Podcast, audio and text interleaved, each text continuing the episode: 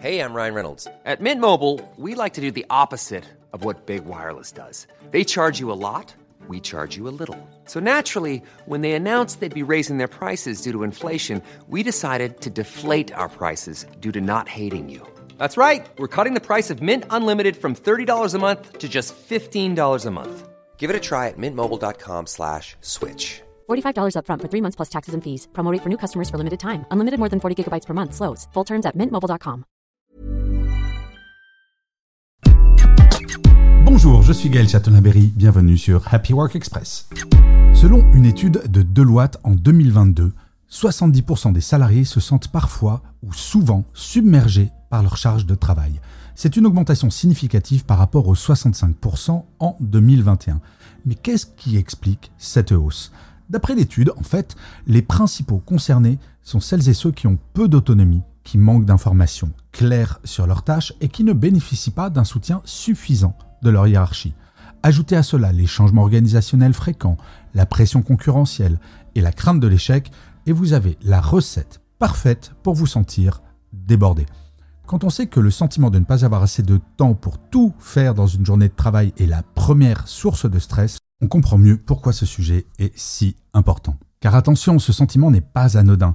Il peut avoir des répercussions graves sur la santé mentale et physique, sans parler de l'impact sur la productivité. Alors, faire? Les entreprises peuvent agir en donnant plus d'autonomie aux salariés, en fournissant des formations adaptées aux managers notamment, et des informations précises sur les tâches à accomplir. Un soutien solide de la hiérarchie est également crucial. Quand j'étais manager, je me rappelle, il pouvait m'arriver de demander à des collaborateurs ou collaboratrices de revoir leur délai pour produire tel ou tel dossier, histoire de prendre un tout petit peu plus de temps.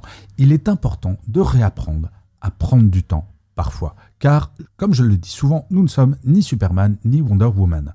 Et pourquoi pas d'ailleurs viser un environnement de travail où la stabilité est la norme, où la pression n'est qu'une exception gérable plutôt qu'une constante oppressante. Bien entendu, j'ai déjà travaillé dans des entreprises où il pouvait y avoir de temps à autre une très grosse pression, mais ce n'était pas la culture d'entreprise. Gérer un gros coup de pression sur une période courte, nous l'avons toutes et tous fait. Là où cela devient problématique, c'est quand c'est systématique. En fait, les entreprises, en adoptant ces mesures, elles peuvent non seulement améliorer le bien-être de leurs salariés, mais aussi booster leur productivité. C'est du gagnant-gagnant. Toutes les études le montrent désormais, augmenter le bien-être au travail des salariés augmente non seulement leur productivité, mais également leur loyauté. Et en ces temps où le recrutement est extrêmement compliqué, vous m'accorderez que ce n'est pas totalement anodin. Bref, avoir la pression du matin au soir, ce n'est pas une fatalité, quel que soit le métier. Merci d'avoir écouté cet épisode. N'hésitez surtout pas à vous abonner. Vous serez tenu au courant du chiffre du jour de demain.